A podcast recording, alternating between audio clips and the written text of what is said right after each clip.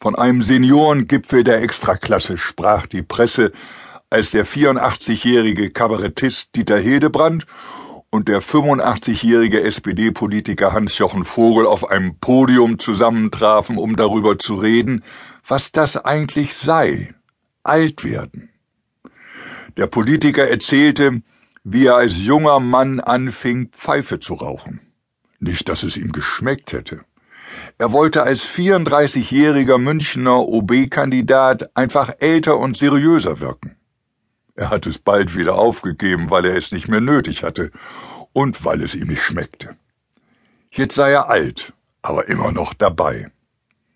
Alt ist der, so seine Definition, der jeden Prospekt liest, der ins Haus flattert und allen erzählt, dass früher alles besser war. Der Kabarettist konterte mit einer eigenen Erfahrung. Man merkt es an den Gliedern, wenn man nicht mehr so jungenhaft aufsteht, um sich vor einem Älteren zu verneigen. Und im Übrigen, sei früher nicht wirklich alles besser gewesen? Als Vogel den professionellen Zeitkritiker schlachtfertig konterte. Allein das aus ihrem Munde hat unser Gespräch schon gelohnt. War das Gelächter im Saal groß, beim vor allem jugendlichen Publikum.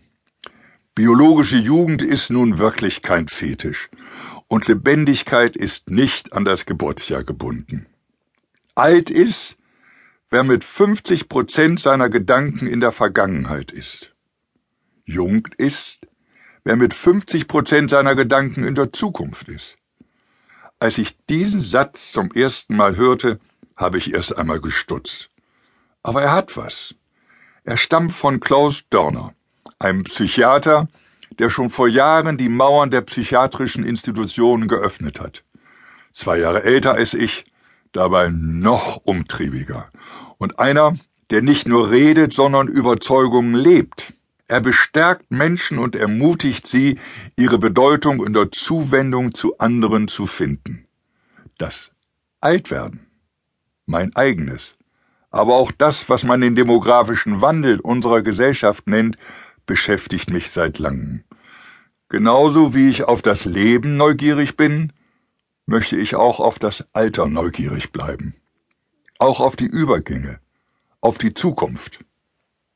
Wer älter wird, sollte nicht den Kopf in den Sand stecken, sondern mit offenen Augen in die Welt schauen. Er blickt immerhin auf ein Leben zurück, auf sein eigenes Leben und auf das Leben mit anderen. Er kann die Erfahrungen, die er gemacht hat, einbringen. Er kann über Lektionen, die das Leben erteilt hat, nachdenken. Sie betreffen einen in aller Regel nicht allein.